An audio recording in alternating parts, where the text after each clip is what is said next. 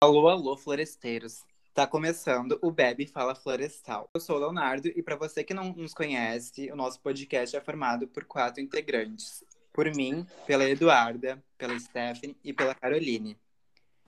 Pega o teu caneco enquanto a gente chama a nossa convidada de hoje.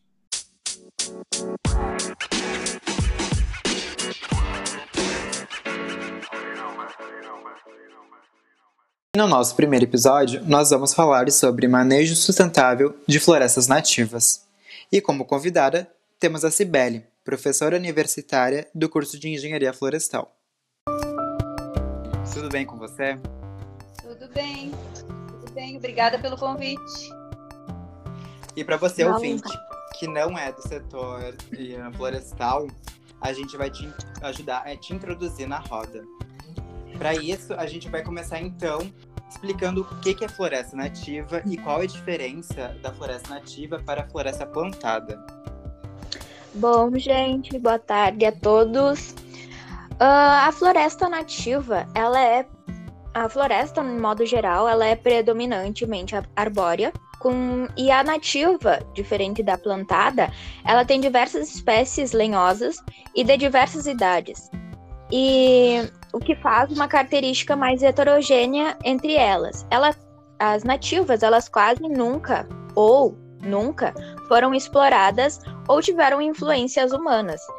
E diferente da, da, da, plantada, ela não, ela foi, uh, ela é uma plantação original. Ela não foi inserida naquele ambiente como são as clonais, as florestas clonais, que são as plantadas, que fazem um plantio homogêneo.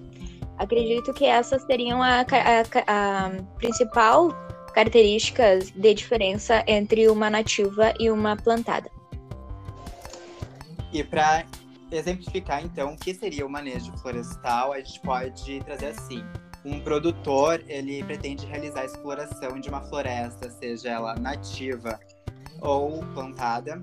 Só que para isso é necessário elaborar um plano de manejo, que nada mais é do que um documento que apresenta a intenção, as justificativas e o planejamento estratégico de um determinado produtor ou um empresário florestal.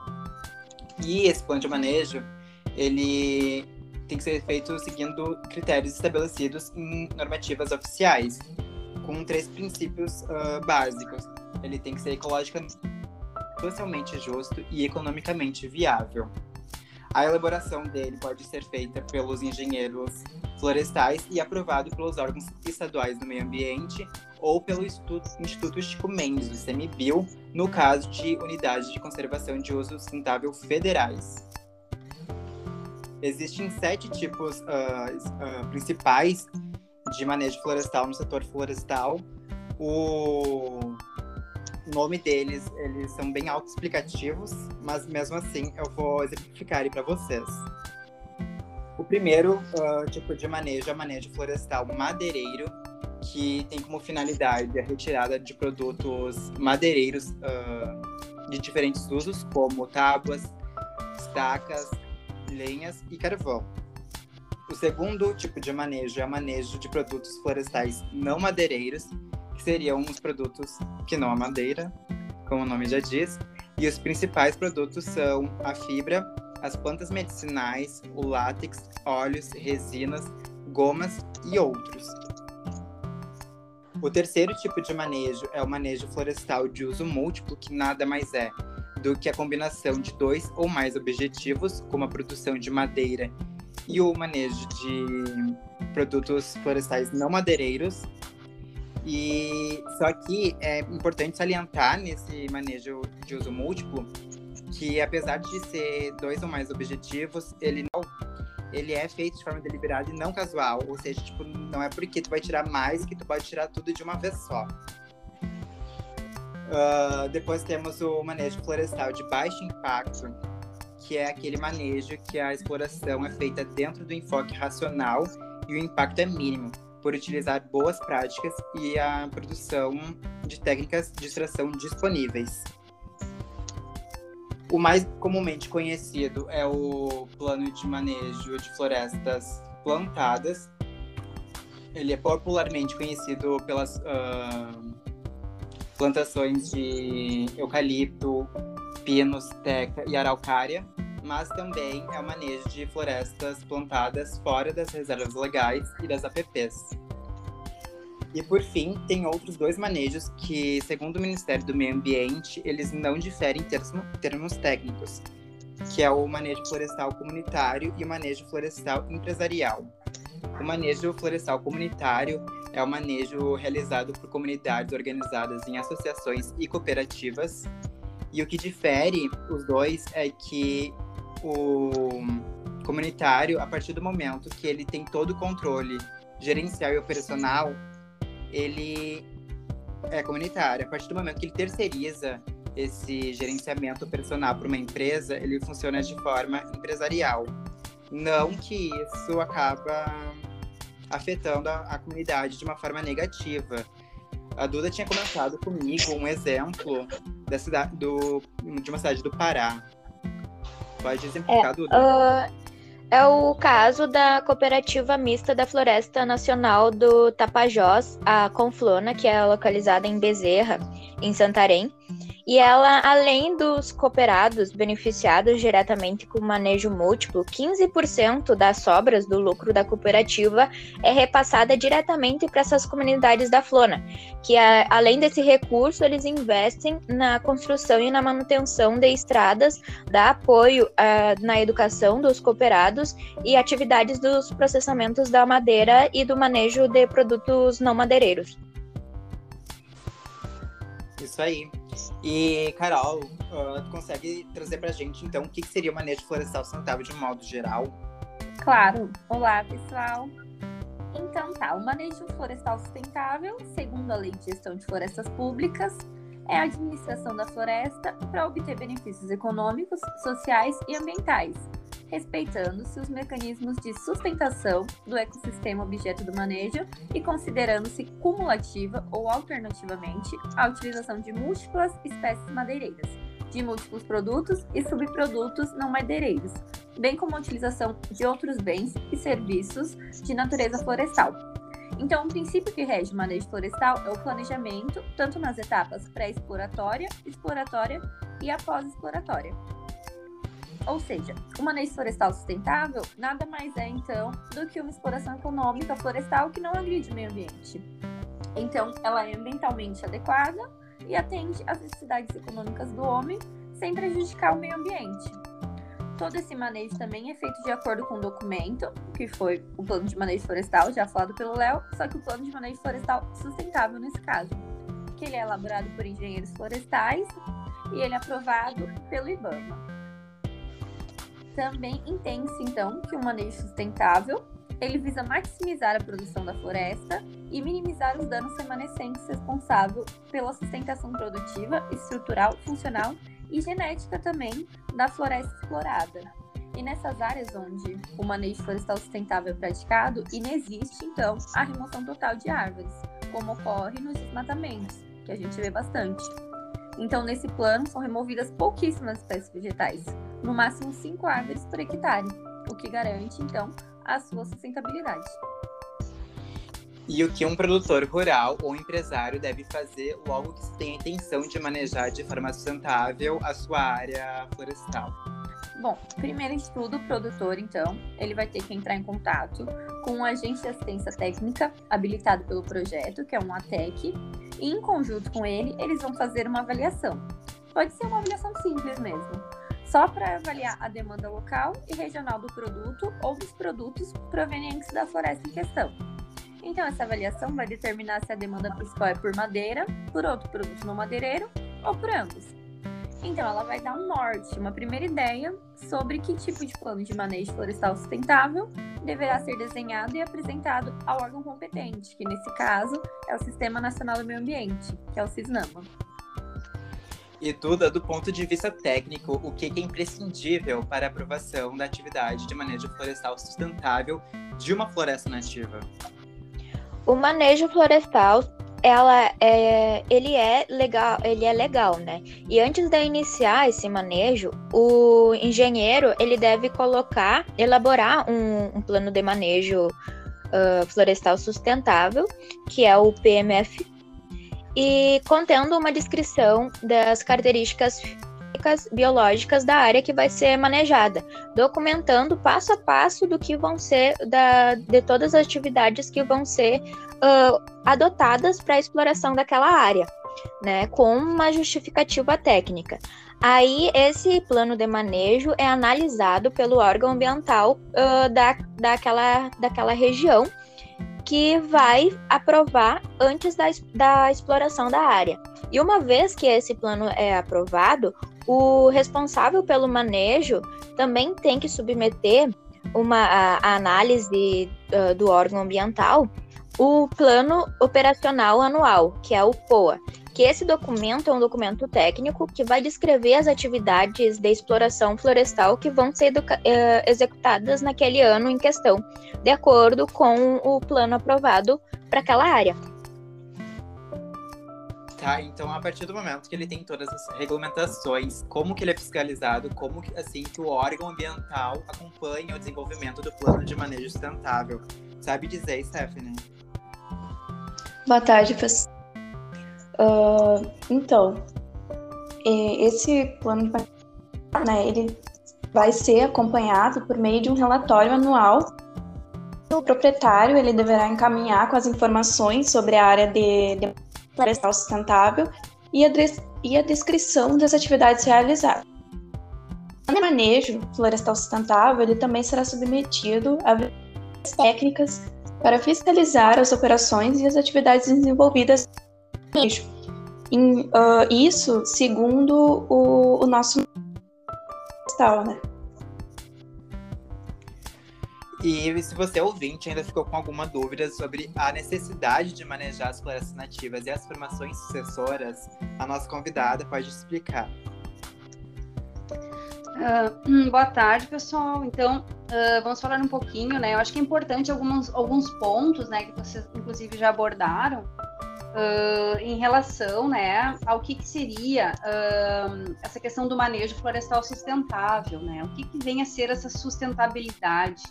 Né? E, e por que, que é tão importante nós, então, observarmos no momento de se fazer qualquer tipo de procedimento né, dentro de uma floresta nativa?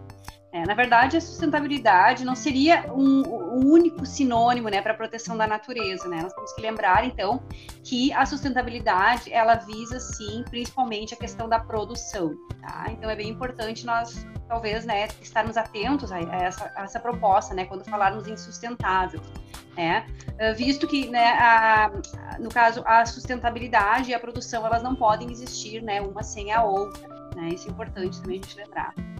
E, dessa forma, nós podemos então dizer que o uso sustentável poderia ser uma das maiores garantias que nós temos, né, da continuidade de um sistema, né, de, de um sistema de produção, né, ao contrário do que uh, se pensa, né, em relação à proteção integral, né, nós temos então uh, a sustentabilidade como sendo a garantia da continuidade, né, e não somente a proteção, né. Então essa utilização de forma racional uh, é uma garantia, então, da manutenção dessa dimensão econômica, né, que nós estamos falando que o grande interesse em se fazer, então, né, obter essa licença, né, a partir do, da execução de um plano de manejo florestal de forma sustentável, né, seria, então, uh, aumentar a renda, né, então, de famílias, de empresas, né, dependendo da escala que for, né, o teu manejo, como vocês falaram, existe o manejo empresarial, comunitário, o manejo em pequena escala, né, que são algumas algumas categorias, né, que nós temos inclusive dentro da lei, né.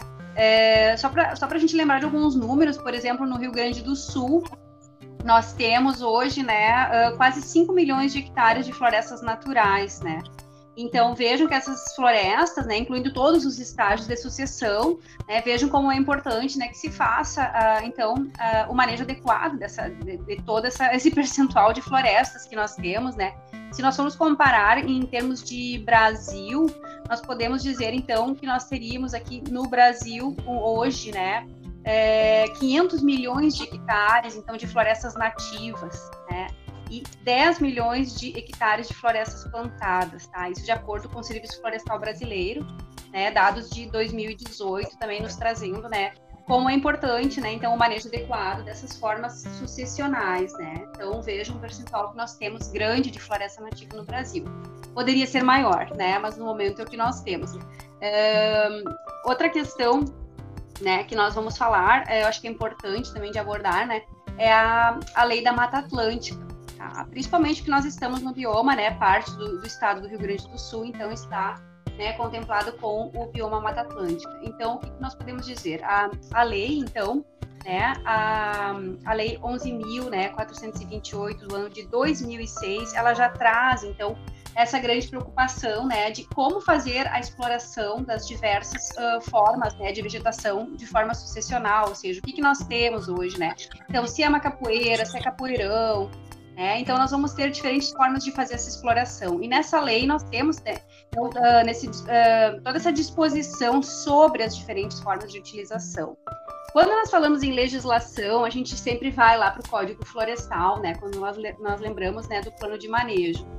Lembrando, né, que uh, antes de nós termos então o nosso atual Código Florestal, né, a Lei 12.651 do ano de 2012, nós tínhamos então um projeto de lei que havia sido então uh, sido iniciado então, né, o seu processo, né, no ano de 1999, né, a partir do projeto de lei uh, 1876. Tá? Nesse projeto de lei já havia essa exigência, né, por parte do órgão ambiental uh, para, então, diferentes escalas de manejo que fossem, então, enquadradas dentro do plano, né, desse planejamento, né, de manejo florestal sustentável, para que se pudesse, então, fazer exploração de florestas nativas. Então, nós temos várias formas, nós temos desde isenção, né, para pequenos produtores, por exemplo, né, é, ou então nós temos a questão das empresas que teriam que apresentar um plano de suprimento sustentável, além né, do seu plano normal de manejo, vamos colocar assim né? indicando, por exemplo, a origem da matéria-prima, daquela madeira que ela está trabalhando. Né? Uh, outras uh, formas de manejo, né, que seriam talvez isentos nesse caso, né, o uso de solo para agropecuária, isso tudo é previsto, né, tanto no, no, no decreto, né, que é esse decreto uh, bastante importante do ano de 2006, né, o decreto 5.975, ele foi aprovado pela Câmara, então, dos, de, dos, deputados na época, e ele veio incorporar, então, como sendo um instrumento legal bastante importante, né, juntamente com, naquele momento, o Código Florestal vigente, né, que era o 4771 do ano de 1965, tá? Uh, hoje nós temos, claro, a sanção do novo código, né, e o novo código, ele nos fala aqui no capítulo 7, né, da exploração florestal propriamente dita, então, no seu artigo 31, fala né, da exploração de florestas nativas, das formações sucessoras, né, do domínio público-privado, né, onde ele vai ter, então, é, todas as características né, que um plano de manejo florestal sustentável deve atender. Tá? Então, no artigo 31, nós vamos ter todas essas disposições, né? No artigo 32, nós temos os isentos, né, de, de plano de manejo, que seriam, então, a sucessão de florestas e formações sucessoras para uso alternativo do solo, né, a exploração não comercial por parte de pequenos proprietários e etc. É, então, uh, vejam a importância, né, hoje juntamente, né, com a legislação que nós temos, então, de, do ano de 99, o projeto de lei, a sanção no, do novo Código Florestal, o decreto de 2006 e no estado do Rio Grande do Sul, principalmente, né, nós vamos ter, então, também um decreto, né, um instrumento legal que juntamente com o Código Florestal ele também regulamenta, né, todas as formas de exploração da, da vegetação nativa, né, em todas as suas, em todos os seus estágios, tá? Então, uh, que é o decreto 38.355 do ano de 98, tá? Então, uh, eu acredito que né, tanto conceitualmente quanto na legislação nós vamos ter, né, o porquê da importância, né, desta, desta conservação e, deste manejo adequado. Né? Seria mais ou menos uh, o, uh, o, que eu vejo né, perante a, a legislação, né, essa grande importância. Ótimo. E se tiver como listar a, as vantagens do manejo sustentável, a gente faz isso por você também, não é mesmo, Stephanie? Claro. Uh, então, quais as vantagens do manejo sustentável, né? São inúmeras. Uh, e talvez a principal para quem for realizar esse manejo florestal sustentável seja produtor. E ao planejar essas atividades, ele vai estar tá economizando dinheiro. Isso a gente sabe que é de grande importância, não é? Uh, e quanto ao, pla ao planejamento, né, de quanto vai se retirar da floresta, isso evita muitos desperdícios que, consequentemente, economiza tempo e dinheiro. Uh, ao planejar uh, quando vai explorar um determinado recurso, o produtor ele garante que se tenha renda ao longo de todo o ano e que esses benefícios, todos eles somados, né, eles de um benefício econômico. Uh, é um benefício social e cultural. Eu acho que vendo vocês ali. Posso complementar uma coisa que agora eu lembrei aqui, que a Stephanie falou das vantagens, né? Claro. É, claro. Ainda em função né, da, da, legislação, né? Por exemplo, no, no artigo 19 do Código Florestal, nós temos é, essas vantagens enumeradas, principalmente quando nós estamos tratando de reserva legal, né? E então diz que aqui, né, no artigo 22, a partir do 19 até o 22, né, ele fala do manejo florestal sustentável, né, com propósito comercial, que vai depender da autorização do órgão, né? Mas principalmente nós temos, né, uma das grandes características e talvez vantagens, né, do manejo florestal, né, feito de forma correta, é assegurar a manutenção da diversidade das espécies, conduzir o manejo de espécies exóticas, se for o caso, né, no caso de uma reserva legal, né, com a adoção de medidas que favoreçam a regeneração natural das espécies nativas, né?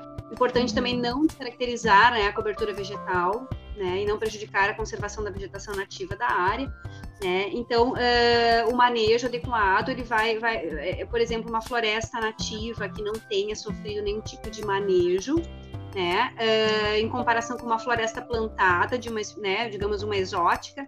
A exótica ela vai dar um resultado muito mais rápido, é muito mais eficiente, tu vai ter uma produção muito melhor do que tu terias numa floresta nativa. A floresta nativa é muito mais rica né, nessa situação. Então tu pode sim retirar uh, indivíduos, por exemplo, os mais os mais velhos que não forem porta-sementes, né? Que, que te apresentarem uma boa condição de, de digamos, de, de, de fuste, etc. Né? Então vejo que a importância, né, da, também de, de se fazer um manejo correto dentro de uma floresta nativa. Né? Então não, não simplesmente deixar ela, né? E, prof, uh, em comparação é, do modo Brasil, é, o manejo florestal das florestas nativas, eles são, eles são é, tem uma fiscalização como a plantada que tem todo aquele processo do uh, certificação, essas, essas coisas todas. Na verdade, uh, o órgão ambiental que é responsável por aprovar o plano de manejo, né, seja de, de um produtor, seja de uma empresa, enfim, uh, de uma floresta uh, nativa, ele vai ser o responsável por fazer a fiscalização, então, periódica desses locais onde se tem a floresta, né. Na verdade, uma, uma floresta nativa, tu não precisa da licença para tu plantar ela, né, teoricamente, mas tu tem que ter a licença para tu fazer a retirada né? Ao contrário de uma floresta uh, plantada de exóticas, tu terias que ter a licença, porque ela é considerada um empreendimento como outro qualquer, e a floresta nati e a floresta, desculpa, a floresta exótica, ela tem que ter uh, a licença para implantar, mas ela não precisa da licença para tu colher, porque tu já teve a licença. Então, isso vai depender do órgão ambiental que fizer a aprovação do plano de manejo. E sim, deve ser uh, monitorado, com certeza, periodicamente, anualmente, né, como vocês falaram no início, né, o próprio produtor, enfim, o responsável pela execução do plano, ele deve enviar anualmente, né, ao órgão ambiental responsável um relatório, né, para isso. Então, uh, isso vai depender de, se for em esfera federal, se for em esfera estadual, né, ou até municipal, se for delegado né, para o município. Geralmente não é, porque essa questão de floresta ou é Estado ou é, ou é federação, né, que são os responsáveis, mas é o órgão responsável, sim, uhum. que deve fazer a fiscalização. Bom, então, resumindo, como a professora mencionou nessa fala dela, os benefícios ambientais, eles são os mais importantes dentro disso. Só que, consequentemente, benefícios ambientais geram também econômicos e benefícios sociais. Uh, quando uma floresta ela é maneira sustentável, se tem então esse compromisso de continuar a sustentação, uh, unindo as duas coisas, e isso uh, te, traz como consequência né, a preservação animal, da vida vegetal também, se protege se protege também os rios e as nossas nascentes e a incidência de fogo em algumas regiões, que hoje em dia, infelizmente, no Brasil, tem se tornado cada vez mais comum a incidência, incidência no nosso país, uh, devido né, às públicas e também a falta de investimento no nosso governo ambiental. Vale também ressaltar que nessa modalidade, né, conhecida como comunitário, há essa potencialização em função disso, da geração de empregos e de renda de forma isso tanto a nível local quanto regional.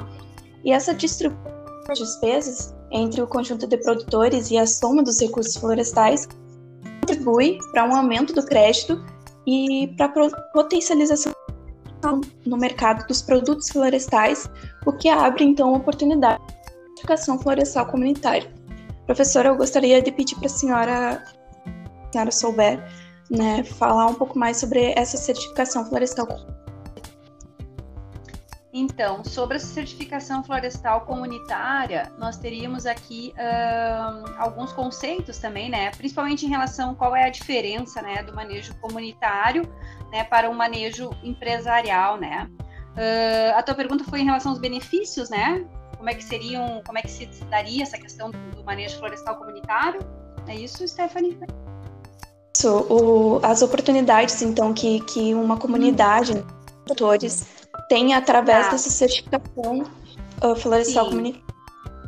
Olha, dá para se dizer que o, o, produtor, né, aquele que estiver então uh, envolvido com essa questão, né, ele vai, obviamente, economizar tempo e dinheiro, primeiramente, né. Ele vai poder planejar o quanto que ele retira da floresta, ele evita desperdícios, né. Eu acho bem importante esse ponto, né. E, e, e também quando ele planejar isso, ele vai poder eh, explorar um determinado recurso, ou seja, né, produtor ele vai ter a garantia que ele tenha renda né, ao longo de todo o ano, por exemplo. Né? Tudo isso se, se soma, claro, aos benefícios né, que ele vai ter para ele, para sua família. Né? Um, também essa questão da, das despesas para elaboração por exemplo, de um plano de manejo florestal sustentável, se for comunitário, né, esses, essas despesas vão ser menores, né, já que o, o, esse plano ele vai ser elaborado para um grupo, né, e não somente para um indivíduo, no caso, né. Então ele só tem vantagem, né? Então, além disso, uh, né, os ganhos com o manejo podem ser aplicados na melhoria da infraestrutura daquela comunidade. Então, eles só têm vantagens, além, claro, dos benefícios ecológicos, que são importantes, né? Principalmente se for comparar, né? a questão de culturas, né? Por exemplo, é, quando eles tiverem pastagens, etc., com o manejo, a floresta vai se manter, vai abrigar animais silvestres, vai proteger o solo contra erosão, né? Como vocês falaram agora há pouco também, protege os rios nascentes. Né? E tu falaste da questão do fogo também, né? Ajuda sim a diminuir a incidência do fogo, né? E, e é muito importante, né? E claro, para eles iniciarem esse, esse, planejamento, eles têm que se organizar em termos de, de, de um, cooperativas, né? Onde eles podem sim, né? Então retirar produtos madeireiros ou não madeireiros da floresta. Então eles só têm vantagens realmente, né? Inclusive explorar a questão do ecoturismo.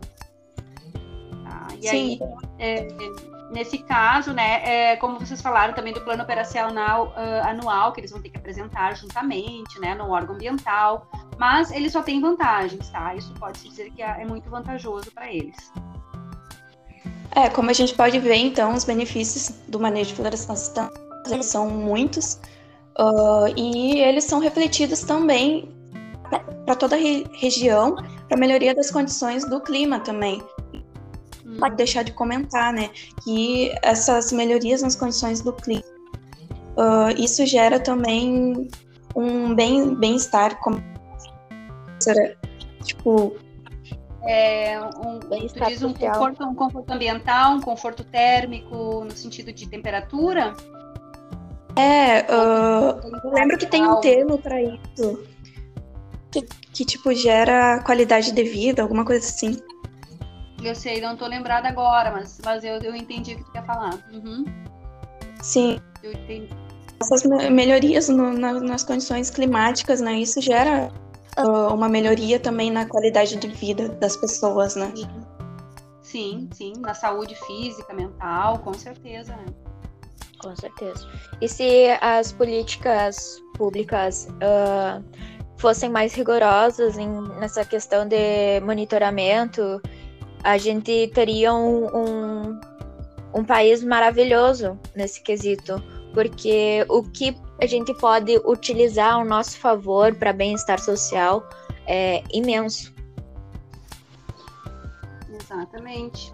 É, falta falta um pouco de cumprimento, né? Um pouco não, bastante de cumprimento, né? Das regras, na verdade, né? E da falta falta realmente a efetiva fiscalização, né? Para que as coisas realmente funcionem, né? É Porque nós temos as regras, né? Só que elas quem é que quem é que observa, quem é que realmente vai averiguar se as regras foram realmente cumpridas, né? Então todas é. todas as regras impostas, etc. E só se leva em conta também, né, o econômico. O ambiental, que é o principal, ninguém leva em conta. Se não Exato. traz rentabilidade, né? Não é importante, de certa forma. E aquele Sim. financeiro. e aquele. Regras, é, regras, leis, mas é, são sugestões, né? Porque as pessoas Exato. realmente não, não vão cumpri-las. Né? Fala de e aquele, econ... e aquele econômico imediato né? Porque se for parar para pensar, o ambiental ele vai dar um longo prazo maravilhoso.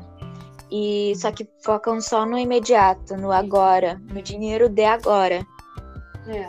Exatamente, uh, como a gente tava, como a gente comentou, né? Na nossa conversa, existe sim esse, esse retorno econômico e ele é muito só que ele é um pouco mais a longo prazo, né? Comparado a outros a outros tipos de produção, como por exemplo a gente tem a monocultura dentro da agricultura e mais. Uh, então ele não dá esse retorno imediato. E talvez até por isso que não tenha tanto investimento, mas deveria ter uh, o retorno imediato, como a gente sabe, ele não compensa, degrada o ambiente que tu usa para produzir.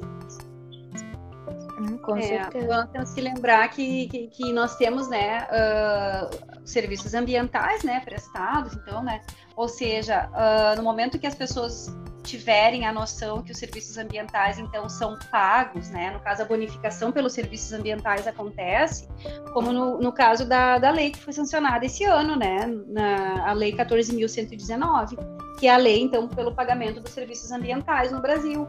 Então talvez com isso uh, se consiga, né, de alguma forma, lançar uma, uma política diferenciada onde as pessoas fiquem, então, uh, muito mais uh, motivadas a fazer a conservação né, e o manejo sustentável realmente das florestas para que elas possam então ser bonificadas. E quando a gente fala em bonificação, a gente fala em dinheiro, né? Então, para isso, é. programas têm que ser implantados, a lei é federal, então supõe-se que todo o Brasil vá é, então, uh, fazer com que se cumpra essa lei. Então, os estados vão ter, né, esta, esta obrigação de fazer com que os municípios, então, cumpram. É, e aí, para isso, sim, uh, as prefeituras, né, elas vão ter que fazer o pagamento a estes proprietários, então, que fizerem o quê? Prestar o serviço uh, ambiental, né, adequado ao ambiente, ou seja, nós vamos ter os serviços ecossistêmicos e os serviços ambientais, né? É, é uma, na verdade, é uma troca, né? E as pessoas serão bonificadas. Então, a partir desse momento, eh, nós teríamos talvez uma, um novo horizonte, né, para que nós pudéssemos olhar e dizer, não, as pessoas realmente estarão eh, mais importadas em fazer a conservação, além de estar recebendo por isso, ou seja, no momento que tu conservar, tu vai ganhar e não somente né, a partir de uma, de uma atividade, né, não, não necessariamente eu preciso explorar uma floresta, por exemplo, né, porque tem toda aquela questão, né, por exemplo, do, do estoque do, do, carbono, né, da, do, da captura do carbono, né, isso é um serviço ambiental, isso dá dinheiro também, então, uh, as pessoas pensam, será que é só a madeira que vai me dar o retorno? Não, eu sei que a madeira também é a longo prazo, mas será que se eu deixar a floresta lá onde ela está, como ela está, não seria interessante também para eu receber? Né, uma parcela X do meu sustento. Então, essa lei ela é nova, né, gente? E esperamos, né, que seja é, de fato cumprida, né? É claro, como toda boa lei, ela tem um período ainda para, né, uh, os estados e os municípios se adequarem, né? Mas uhum. ela, com certeza, é, é uma é um novo horizonte que nós temos né, para explorar dentro da questão da conservação, juntamente com os planos de manejo né, florestal. Nós temos, então, a bonificação ou pagamento pelos serviços ambientais. Então, é algo a esperar né, que, que funcione. E voltando a falar sobre legislação, eu tenho uma dúvida, professora.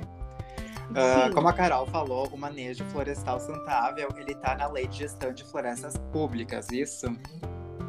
Ele, na verdade, o manejo florestal sustentável, ele está na Lei de Gestão de Florestas Públicas também, né, que é a Lei é, 11.248 de 2006.